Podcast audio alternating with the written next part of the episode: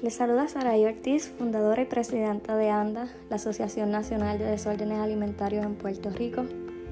Esto es antes de que llegue el lunes, nuestro pretexto para prepararnos para una nueva semana, para un nuevo día y para un nuevo comenzar. El día de hoy quiero compartirles algo bien diferente, algo bien íntimo, probablemente cosas que antes no había hablado. Quiero contarles un poco de mi historia, Quiero que sepan cuál es la historia detrás de ANDA, cuál es el propósito de ANDA y del porqué de su fundación.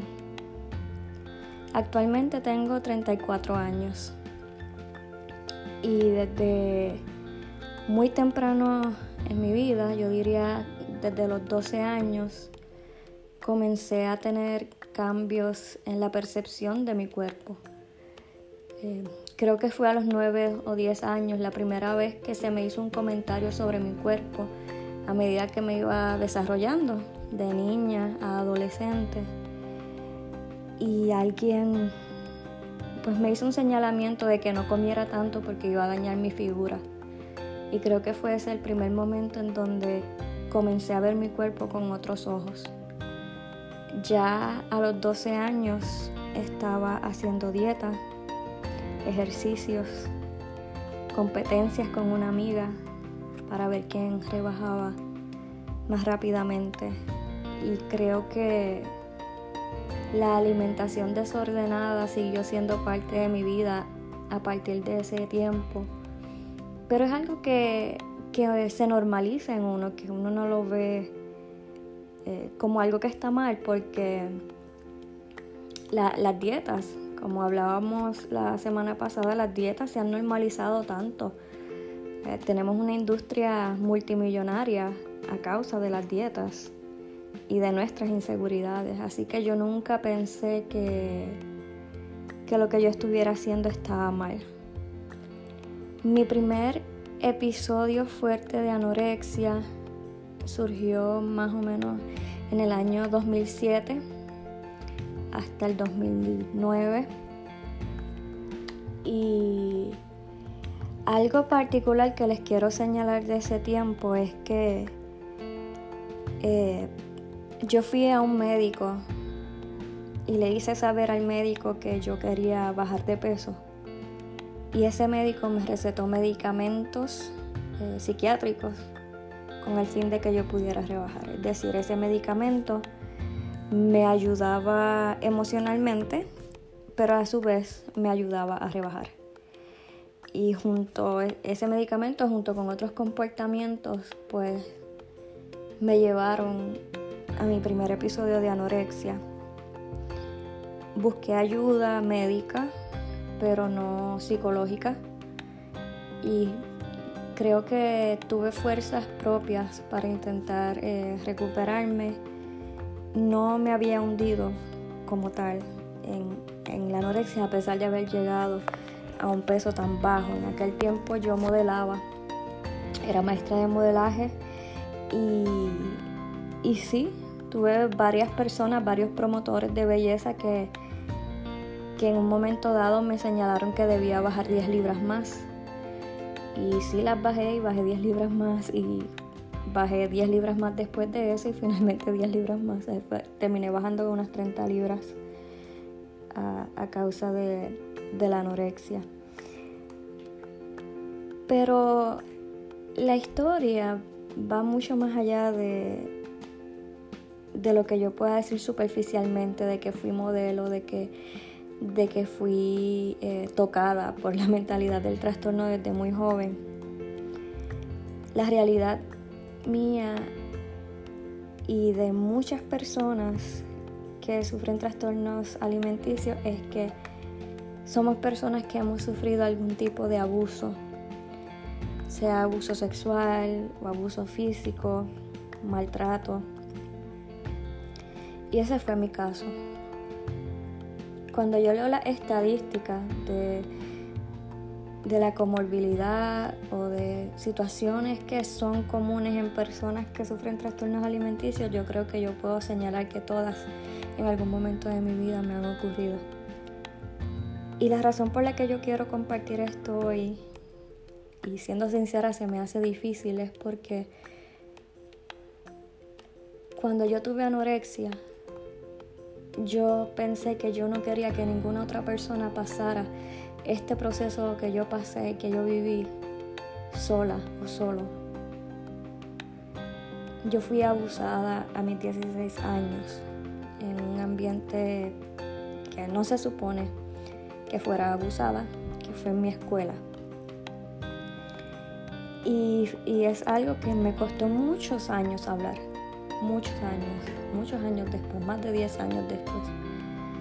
Creo que por lo menos en nuestra cultura en Puerto Rico, la mujer se siente culpable y busca que no importa lo que haya pasado, tuvo que haber sido culpa mía, ¿no? El hecho de que esta persona haya eh, pues, prospasado unos niveles de intimidad tan sagrados porque para mí eran sagrados. Y a partir de ese momento que, que yo sentí que yo perdí mi valor, que yo sentí que yo perdí algo que yo estaba guardando, yo creo que mi relación con la comida terminó de deteriorarse. Obviamente, probablemente en parte me, me deprimí por toda la situación pero fue algo que escondí, que, nunca hablé y que realmente ni siquiera he hablado con parte de mi familia. Pero quiero compartirlo con ustedes porque sé que las cifras de una de cada cinco mujeres sufre un trastorno alimenticio es igual a la cifra de una de cada cinco mujeres es abusada sexualmente. Yo creo que no hay casualidad que, una gran parte de, las personas que me ha tocado compartir y escuchar su historia fueron abusadas. Y yo quiero compartir mi historia no por, no por simplemente decir lo que pasó, sino porque quiero traer esperanza, porque estamos en un tiempo que, dicen que la Navidad es un tiempo de felicidad, de esperanza, y a veces se nos hace tan difícil poder imaginar una vida libre del trastorno, libre de las cargas que hemos tenido todo este tiempo, pero sí es posible. Y esa es la historia que yo quiero compartir hoy. Cuando tuve mi primer episodio de anorexia, mi mamá fallece en marzo del 2009. En julio de 2009 fallece mi abuela y en diciembre de 2009 fallece mi sobrino. Fue un año de mucho luto, de mucho dolor, de muchas preguntas. Y de ese momento, eh, creo que sin pensarlo mucho, contraje matrimonio con una persona que no conocía a profundidad, pero que yo pensaba que todo iba a estar bien, que era un momento en el que yo me sentía sola y que iba a tener compañía, que iban a ser dos soledades acompañándose porque yo soy una persona bien poética y pues así lo veía, dos soledades que se acompañan. Pero tuve que entender con el tiempo que la soledad no es motivo para contraer matrimonio o para establecer una relación. Y me tocó vivir luego de de todo ese luto del 2009, me tocó darme cuenta con el tiempo que había entrado a una relación eh, abusiva. Iba a decir amorosa, pero no era una relación amorosa, era una relación abusiva en la cual mi persona fue minimizada constantemente.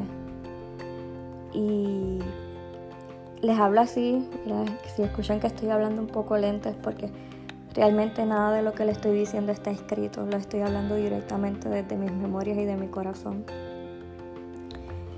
Esta persona se encargó de, de minimizar todo lo que yo era. Yo en el año 2009, a pesar de mi mamá haber fallecido en marzo, en mayo yo me graduó de la universidad con el promedio más alto en mi concentración, con medallas, eh, con muchos conocimientos, mucho potencial y muchos sueños por delante. pero esta persona fue poco a poco, yo digo, robándome esas ganas de, de lograrlo, diciéndome que yo no tenía talento para las cosas que yo amaba o que yo no tenía el don para hacerlo. Y poco a poco me fui marchitando. Yo entiendo que, en la relación sí somos como flores, no importa si eres varón o hembra, eh, somos como las flores. Dependiendo cómo nos trate nuestro jardinero, es como vamos a, a ir floreciendo y dando frutos. Y yo, pues, siendo esa la persona que más cercana estaba a mí en un momento tan vulnerable de mi vida, yo le creí. Yo le creía todas las mentiras que me decía y todas las culpas que me echaba de todas las situaciones que estamos viviendo.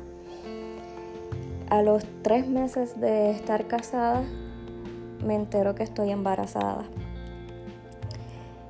Y pues eso me dio felicidad porque a pesar de que había perdido a mi mamá, sentía que ya no iba a volver a estar sola el resto de mi vida porque venía un bebé. Lamentablemente, no por mi bebé, mi hija yo la amo y, ella sabe que, ella es la luz de mis ojos. Pero lamentablemente durante el embarazo las conductas hirientes continuaron. Eh, quiero decirles que el desprecio ignorar a alguien, ignorar eh, sus deseos, ignorar lo que la persona siente o simplemente actuar como si la persona no estuviese allí, es también un tipo de maltrato. Porque todos necesitamos ser validados, todos necesitamos ser vistos, ser apreciados, ser amados. Y pues una persona como yo que tuvo tanta pérdida, sentir que la persona que se supone que te ame, eh, también te rechaza, también te juzga, también te señala, pues simplemente ayuda a que uno se hunda más. Eh, estando con esa persona luego de probablemente seis meses después de haber dado a luz, comienzo a restringir mi alimentación nuevamente. Comienzo a alimentarme muy poco, también yo trabajaba con un naturópata, el cual proponía un tipo de alimentación específica y, al yo seguir esa alimentación pues me ayudaba más todavía a ir perdiendo peso rápidamente y desmedidamente perdí eh, unas 50 libras en unos cuantos meses. Y me vi bien enferma, me vi muy mal. Y cuando intenté buscar ayuda, la ayuda se me negó. Por parte de, esa pareja que tenía y por parte de la iglesia que yo asistía en ese momento. En la iglesia me dejaron saber que, pues, que la ayuda psicológica era humanismo y que pues, eso no era algo de Dios y la persona con quien yo estaba decía que si yo buscaba ayuda psicológica iba a terminar dejándolo. Obviamente él sabía que tenía unas conductas que no eran apropiadas y que yo estaba, por así decir, soportando porque, porque no sabía más allá de eso. Eso era lo que me había acostumbrado.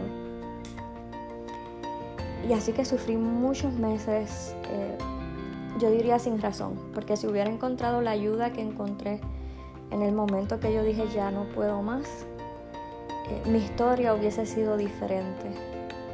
Pero a la misma vez le doy gracias a Dios que, que llegué al punto, que llegué al punto de literalmente saber que podía morir. Porque a partir de ese momento mi vida cobró un significado totalmente diferente. Y porque mi deseo mi pasión por ayudar a otros es tanto más grande que yo. Eh, estando en esta situación de, maltrato, eh, hubo un día en que yo pensé que la forma de salir de ese abuso era quitándome la vida. No veía otra solución porque le tenía miedo a la persona. Y y simplemente pues el suicidio parecía la respuesta. Pero yo no quería dejar sola a mi hija. Así que comencé a pensar en cómo podía hacer para buscar ayuda. Comencé a buscar qué hospital podría ayudarme. Yo sabía que quería ir a un hospital psiquiátrico. ¿Y qué es lo importante de esta parte que quiero contar? Mi hermana siempre dice que cansarse es bueno, cansarse de una situación es bueno, porque cuando ya tú no puedes más, cuando ya tú te cansas de lo que estás viviendo, estás completamente dispuesto a cambiar tu vida. Y hoy yo estuve meditando en lo que es la recuperación y me quedé pensando que hay veces que nosotros no queremos la recuperación. Queremos como que un status quo más o menos, un happy medium. Queremos no renunciar del todo a nuestras conductas alimentarias o queremos no renunciar del todo a los ejercicios excesivos. Queremos quizás subir un poco de peso para no estar en la línea de peligro, pero tampoco queremos eh, perder o dejar ir la anorexia del todo. Y eso yo lo entiendo porque yo lo viví y lo entiendo porque dentro de todo el caos que yo estaba viviendo, yo pensaba que tener anorexia me hacía especial. Me hacía como parte de un grupo social pequeñísimo. En aquel momento yo no conocía a muchas personas con trastornos alimenticios. Y eso me hacía sentir especial. No, no sé cómo explicarlo. Quizás si tú lo has vivido puedes entenderlo. Era algo que me separaba de las demás personas. Y en ese tiempo la comida era mi enemigo. Yo le tenía miedo a la comida, literalmente miedo. Yo sé que hay personas que sienten asco, sé que hay personas que aman la comida y desean comérsela, pero no se lo permiten por el miedo de ganar peso. Pero yo le tenía miedo a la comida. Yo tenía miedo de ir al supermercado. A mí me daban ataques de pánico ir al supermercado y ver la comida yo sentía que, la comida iba a salir del empaque y se me iba a meter en la boca, literalmente. La comida, en la única versión que yo podía verla como mi amiga, era si comía los alimentos ultra saludables que yo pensaba que estaban permitidos. Pero sabes que llegó un tiempo en que realmente me asusté porque ya no podía tragar la comida ya hasta lo saludable me daba asco. Básicamente en ese momento la anorexia había tomado control de mí, ya yo no controlaba la anorexia. Y eso es algo que nos sucede. Siempre pensamos que podemos controlar el trastorno, que podemos controlar este, cuándo darnos el atracón o cuándo purgar o cuándo vomitar. Pero la realidad es que llega un punto que el trastorno toma el control y no los quita por completo. Y yo tuve miedo. Yo tuve miedo por mi vida porque estaba en un peso exageradamente bajo y tenía a mi hija, que en aquel momento todavía no tenía ni dos añitos. Así que tuve que buscar ayuda. Eh, pedí porque por favor me llevaran al hospital, eh, que fue al hospital de Carolina, el hospital de la UPR de Carolina, donde tienen un área de psiquiatría. Y ese día fue el principio de la vida que yo llevo hoy. Les cuento que cuando llegué al hospital me arrepentí. Quería virar para mi casa.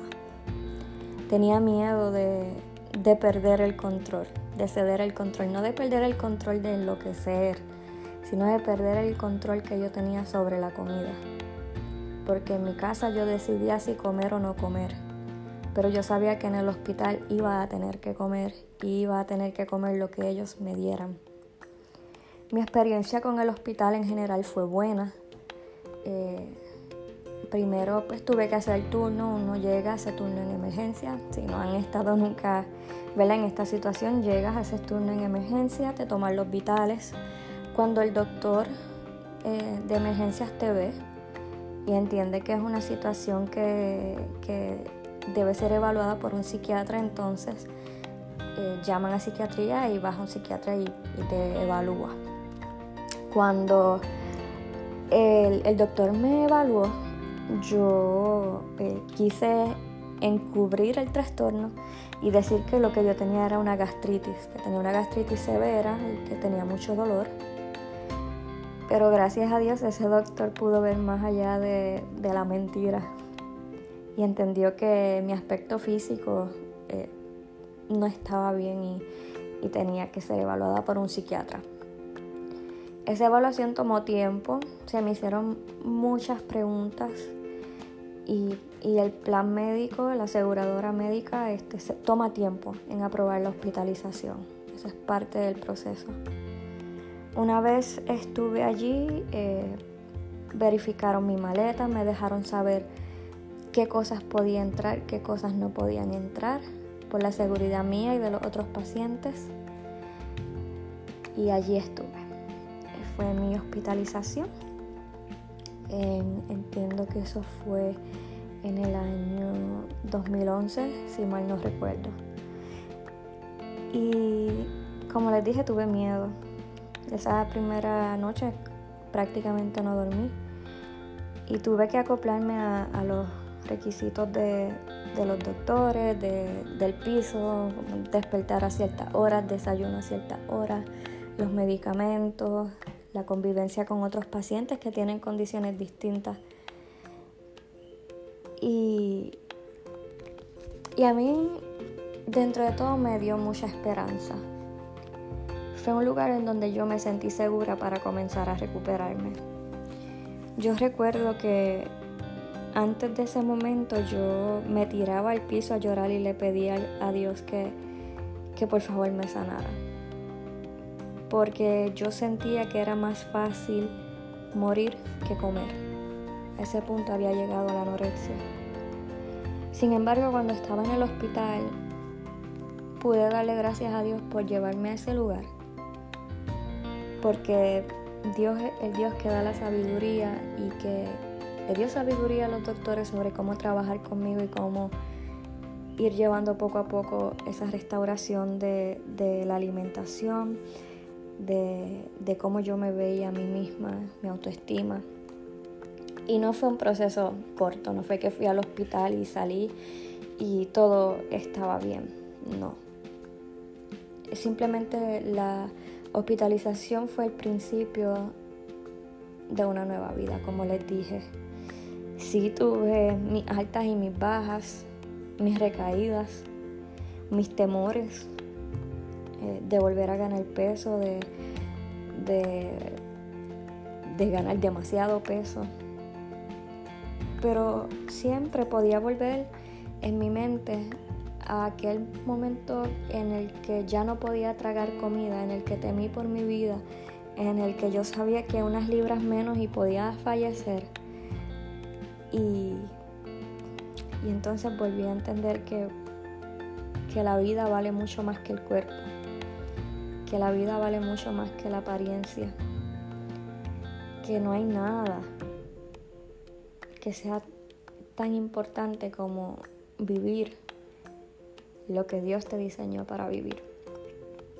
Y les hablo de Dios y probablemente quizás algunos de ustedes ni siquiera creen en Dios, pero somos seres espirituales. O nuestros sentimientos, nuestras emociones nos hacen ver que, tenemos un espíritu, que, somos más allá de una carne y de un cuerpo. Y eso es lo más que importa. Como quizás hay una frase que es como cliché que dice que lo que importa es lo de adentro, pero es que es la realidad. Si algún momento de tu vida tienes un accidente o tienes una enfermedad y tu cuerpo cambia, tú vas a seguir siendo tú tu mente, tu inteligencia, tus rasgos, todo eso vas a seguir siendo tú. Y algo que pasa en el trastorno es que perdemos nuestro yo para convertirnos en la voz del trastorno. Cuando empezamos a evadir los familiares para, para no comer o para escondernos a darnos un atracón o para escondernos a vomitar o para escondernos a hacer cualquiera que sea la conducta desordenada que venga en mente en ese momento. cambiamos, el trastorno nos cambia, el trastorno nos hace ser personas que no somos. El trastorno yo diría que hasta nos puede poner agresivos. Eh,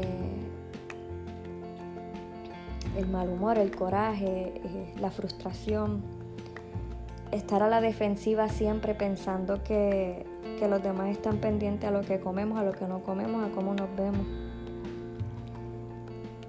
Y si ese es tu caso, si, ¿verdad? Como yo, tienes un trastorno, yo, yo tuve un trastorno y si ahora tú mismo, si ahora mismo tú piensas que, ¿verdad? que estás sufriendo un trastorno o de conducta desordenada, quiero que hoy te preguntes, y esa es la asignación de hoy, que te preguntes si verdaderamente quieres la recuperación si verdaderamente estás cansada o cansado de lo que el trastorno está haciendo con tu vida.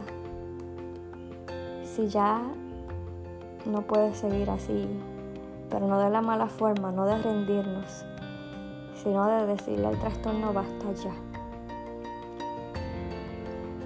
Si tu respuesta es sí, te felicito. Te felicito porque es difícil dejar ir el trastorno. Yo lo viví en carne propia. Si tu respuesta es no, quiero que pienses en las consecuencias del trastorno en tu vida, de lo que puede suceder si continúas viviendo con el trastorno alimenticio. Si no sabes las consecuencias, puedes también comunicarte con nosotros y te podemos orientar cuáles son las consecuencias de cada uno de los trastornos alimenticios, tanto emocionalmente como físicamente. Y como le dije, si tu respuesta es sí, pero no sabes cómo, aquí estamos para ayudarte. Les conté así un resumen de, de lo que es mi historia. Y se las quise contar porque quiero que tengan esperanza. Porque hace unos 10 años atrás yo pensaba que no había solución. Yo pensaba que la única solución era morir. Yo pensaba que dejar este mundo era la única salida. Pero yo encontré salida. Y sé que hay salida. Y si necesitas, aunque sea un ejemplo de alguien que haya vencido el trastorno, quiero que sepas que yo estoy aquí. Y quiero que sepas que por eso es que yo fundé ANDA. quiero que sepas que cuando yo fundé ANDA yo todavía no estaba completamente recuperada. La fundación de ANDA se hizo para crear un grupo de apoyo en el cual diferentes personas con trastornos alimenticios pudieran reunirse y hablar sobre el trastorno y compartir. Y así fue. Y tuvimos unas reuniones hermosas. Pero ANDA me ayudó a tener la fuerza para recuperarme, además de, la línea de apoyo que yo tenía. Tenía eh, el psicólogo, tenía psiquiatra, tenía médico, tenía nutricionista, tenía los medicamentos que debo reconocer que fueron gran parte del cambio emocional que me permitió estar más tranquila y más relajada a la hora de comer y, concentrarme más en mi recuperación y menos en cómo yo me sentía. Además de eso, tenía a mi familia que aunque en un principio no sabían que yo tenía anorexia, con el tiempo les, abrí mi corazón, les dejé saber y, y, entre más personas yo iba abriendo mi corazón, más sanidad encontraba. Porque uno piensa que no va a recibir el, el apoyo y que nos van a juzgar. Y sí es cierto, hay personas que probablemente nos van a juzgar porque no conocen o simplemente nos van a decir come porque curar los trastornos se, se resuelven comiendo, ¿no? Eh, pero sí vas a encontrar apoyo a medida que sigas hablando, buscando la manera de encontrar una ayuda, una persona que lo entienda, lo vas a encontrar. Y si no lo encuentras, como dije, aquí estamos, aquí está Anda, aquí somos un grupo de personas que, que hemos sufrido trastornos y que nos hemos recuperado y que queremos aportar nuestro conocimiento y nuestra pasión por ayudar a otros para ver que tú también te recuperes, para ver que tú también lo logres. Esa es mi meta con cada persona que se cruza en mi camino, ver que se recuperan. Y, y no, no para. A propósito de yo decir, mira, yo ayudé a esta persona y está bien. No, con propósito de decir, mira, esta persona salió del trastorno, que algo que muchas personas dicen que es imposible, mira, la persona está bien, mira, la persona está ahí, está de pie, está funcionando. Eso lo puedes lograr tú también. Vamos a una pequeña pausa.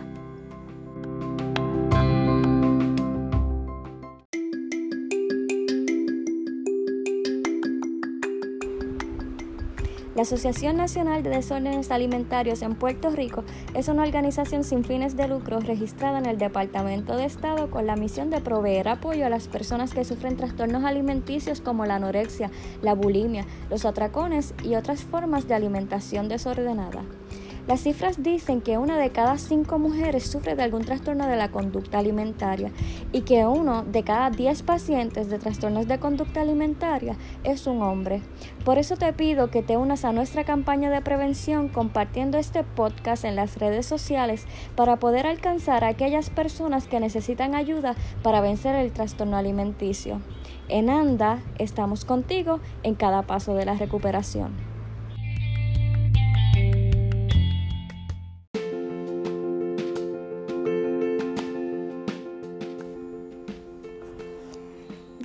De vuelta. Continuamos con nuestro tema. Quiero traer a colación que no importa lo que haya sucedido en tu vida, no importa cuál haya sido el detonante del trastorno, hay solución. Porque digo, no importa cuál sea el detonante, bueno, porque cada persona puede tener causas diferentes. Hay personas que sufrieron bullying, hay personas que sufrieron el abandono de sus padres, hay personas que fueron abusadas sexualmente, hay personas que vivieron un evento traumático y cada uno de ellos son válidos, cada uno de ellos puede explicar ¿verdad? el nacimiento del trastorno. Pero independientemente de cómo el trastorno haya surgido, el trastorno puede terminar. Nosotros en ANDA queremos darte las herramientas para que puedas lograr tu recuperación no sé si lo he mencionado antes, pero en nuestro equipo tenemos personas que son profesionales en, sus áreas como enfermería, psicología, nutrición. En mi caso, estoy terminando mi certificación en trastornos alimenticios y es mi deseo seguir ayudando como mentora, como consejera y como amiga. Pero además de eso, quiero motivarles a que busquen ayuda médica, porque los trastornos sí tienen solución, pero debemos reconocer que no podemos hacerlo solas y solos. Los trastornos son enfermedades que trabajan no solamente en el físico, sino que también trabajan en la mente. Así que necesitamos un equipo multidisciplinario para poder solucionar las diferentes afecciones que traen los trastornos. Por ejemplo, psicólogo y psiquiatra para trabajar ya sea con medicamentos y con terapias, nuestra manera de pensar, nuestras quizás obsesiones con el trastorno. Un médico que, que verifique cómo están nuestros niveles de hemoglobina, cómo está nuestra sangre, cómo está nuestro cuerpo, cómo estamos funcionando una nutricionista o licenciada en nutrición para que nos ayude a comenzar de nuevo con ese proceso. Y yo siempre digo que es como volver a ser bebé, volver a empezar a comer, volver a, probar alimentos, eh, ir un alimento a la vez, porque queremos recuperarnos y tenemos miedo de muchos alimentos, no podemos eh, obligarnos quizás a comer de todo, de cantazo, porque entonces puede ser contraproducente. Así que cada persona, dependiendo del estado en que se encuentre su trastorno alimenticio, es que, se va a manejar su alimentación.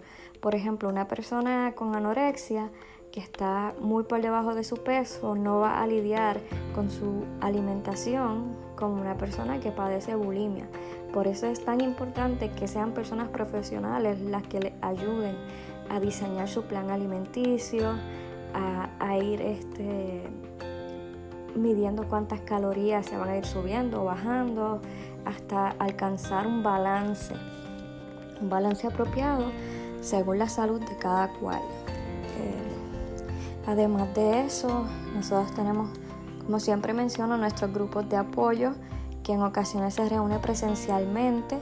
También eh, tenemos nuestros grupos de apoyo a través de WhatsApp, que tenemos grupos para personas que sufren trastornos alimenticios, pero también tenemos grupos de apoyo para las personas que, ¿verdad? que los cuidadores, los amigos, los familiares, la pareja, para que podamos ayudar de que de una forma integral la recuperación se logre. No podemos hacerlo solos. Y no estoy diciendo porque sea falta de, de voluntad. La voluntad podemos tenerla. Pero hay momentos difíciles, hay momentos de recaída, hay momentos de tentación, hay momentos en que realmente necesitamos el apoyo. Y por eso es tan importante tener una red de apoyo, una red que nos cache cuando estemos por caer, que sean nuestro salvavidas en, momentos difíciles. Y por eso es que se fundó ANDA. Eh, como les dije, yo tuve anorexia, eh, estuve muchos años eh, viviendo con anorexia al punto de que perdí dientes, se me rompieron dientes, perdí cabello y desde ese entonces hasta ahora mi cabello no ha vuelto a ser el mismo, mi piel cambió, me salieron úlceras en el estómago, entre otras cosas, hasta daño cardíaco he sufrido. Y sin embargo, soy fiel creyente de la restauración, soy fiel creyente de la recuperación. Que va paso a paso, sí. Que toma tiempo, sí. Hay personas que lo logran más rápido. Hay personas que lo logran con, ¿verdad? Tienen que, que estar un poco más tiempo trabajando su recuperación, pero se logra, se logra. Si es algo que se desea, simplemente hay que buscar ayuda, simplemente hay que hablar. Y de esta forma también te pido que compartas este podcast para que más personas escuchen sobre los trastornos alimenticios.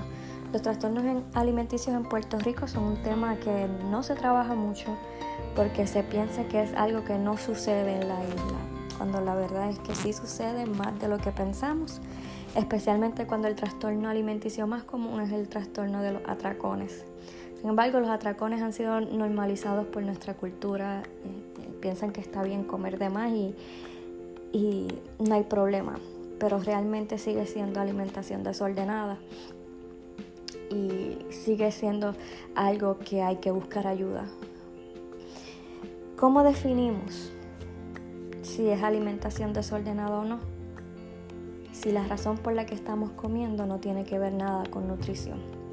Si estás comiendo para llenar un vacío, si estás comiendo para satisfacer una necesidad emocional, si estás comiendo para calmar tu ansiedad, permíteme decirte que eso es parte de la alimentación desordenada. No necesariamente un trastorno alimenticio, pero sí alimentación desordenada. Y la alimentación desordenada con el tiempo puede llevarte a sufrir un trastorno alimenticio. Y es por esto que entre más pronto busques ayuda, más rápido logras la recuperación. Está eh, comprobado científicamente que entre más pronto busques ayuda, ya sea que aún no tengas el trastorno o que ya lo tengas, entre más rápido se consiga esa ayuda, eh, más rápido se logra la recuperación. Pero también quiero traer esperanza para las personas que llevan muchísimos años y no han logrado vencer el trastorno. ¿Sabes qué? También se puede.